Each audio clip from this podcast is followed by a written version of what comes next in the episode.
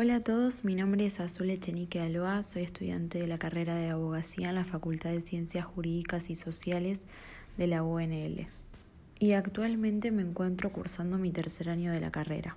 Antes de arrancar quería agradecerle al Centro de Estudiantes por invitarme a participar de esta actividad que espero y ojalá le sea de ayuda al estudiante que me esté escuchando.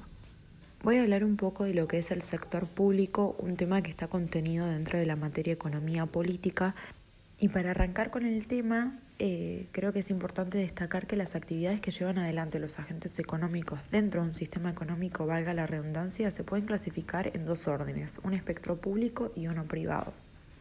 Como dije recién, vamos a hablar del público y lo podemos definir como el conjunto de organismos y unidades económicas que dependen directamente del Estado, sea porque se trata de organismos integrantes del propio Estado, o haciendas productivas de bienes y servicios de su propiedad, conducción y o control. Este sector tiene ciertos objetivos y ciertas funciones. Entre ellos van a estar mejorar la eficacia de la economía combatiendo las fallas del mercado, que lo hará, por ejemplo, eh, mediante normas que regulen el comportamiento de los agentes económicos. También buscará estabilizar la economía y propiciar el crecimiento económico, y esto se hace mediante la correcta utilización de la política monetaria y fiscal, evitando bruscos crecimientos de precios, buscando el, el nivel de desempleo menor posible. Otra función que tendrá va a ser procurar la equidad, mejorando la distribución del ingreso.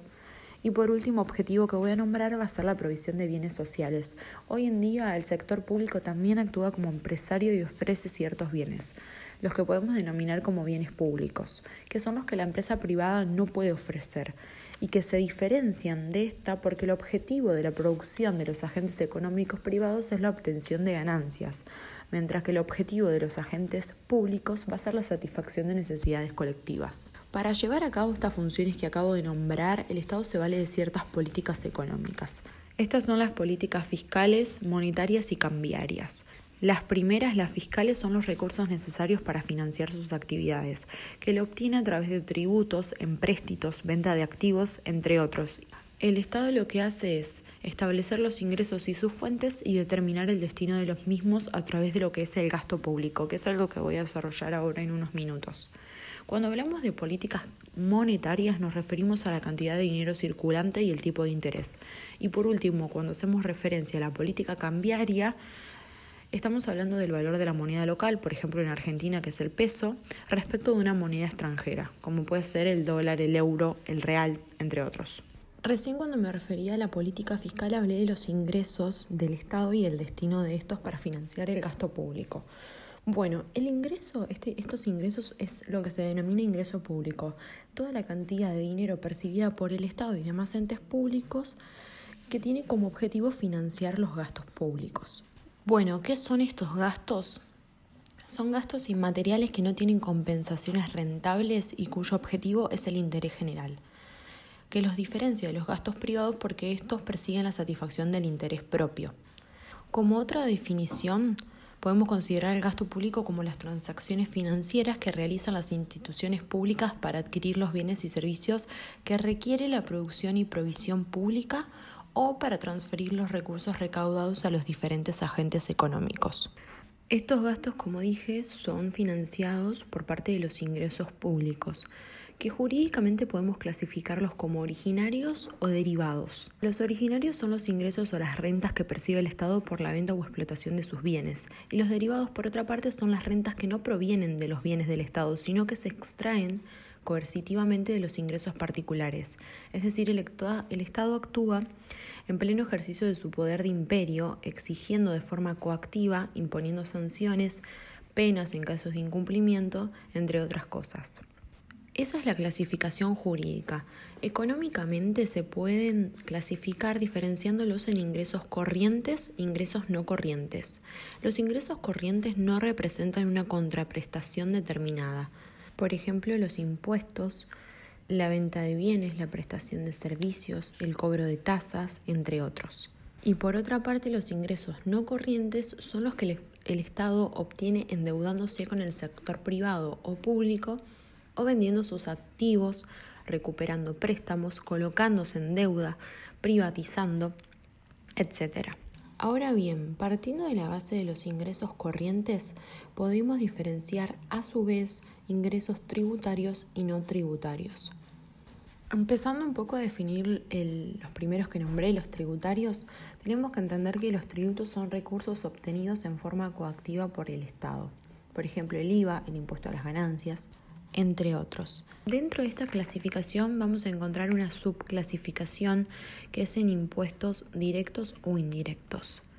Los impuestos indirectos son aquellos que se aplican inicialmente sobre el individuo, familia o empresa que se entiende que soporta la carga, es decir, la base imponible sobre la que recae el impuesto va a ser la riqueza, el ingreso o la propiedad del contribuyente que, eh, que lo paga. Por ejemplo, el impuesto a la ganancia que puede recaer sobre una persona física o una persona jurídica o el impuesto inmobiliario que puede caer sobre la propiedad de un inmueble. Por otro lado, tenemos a los impuestos indirectos, que son los que se aplican en algún punto de la cadena productiva para el caso de la producción de bienes o en una etapa de prestación de servicios. Estos graban presunciones o temporalidad de las riquezas. Por ejemplo, un ejemplo de esto son el IVA. Estos impuestos, más allá de la clasificación en directos o indirectos, también se pueden clasificar de acuerdo a la proporción que detraen de la riqueza. Y se clasifican en fijos, proporcionales, progresivos y regresivos.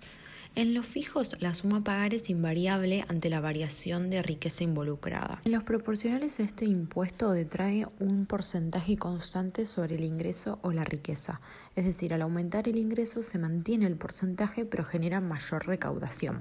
Por otra parte están los progresivos, en donde a mayor ingreso, mayor tributación en términos proporcionales.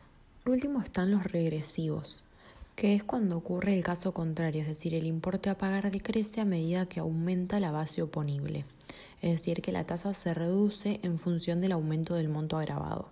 Bueno, habiendo hablado un poco sobre los ingresos tributarios, nos queda eh, los no tributarios, donde podemos encontrar tasas y, por ejemplo, contribuciones. Las voy a definir un poco para para tener una noción. La tasa es la obligación que tiene como hecho generador la prestación efectivo potencial de un servicio público, inherente al estado individualizado del contribuyente.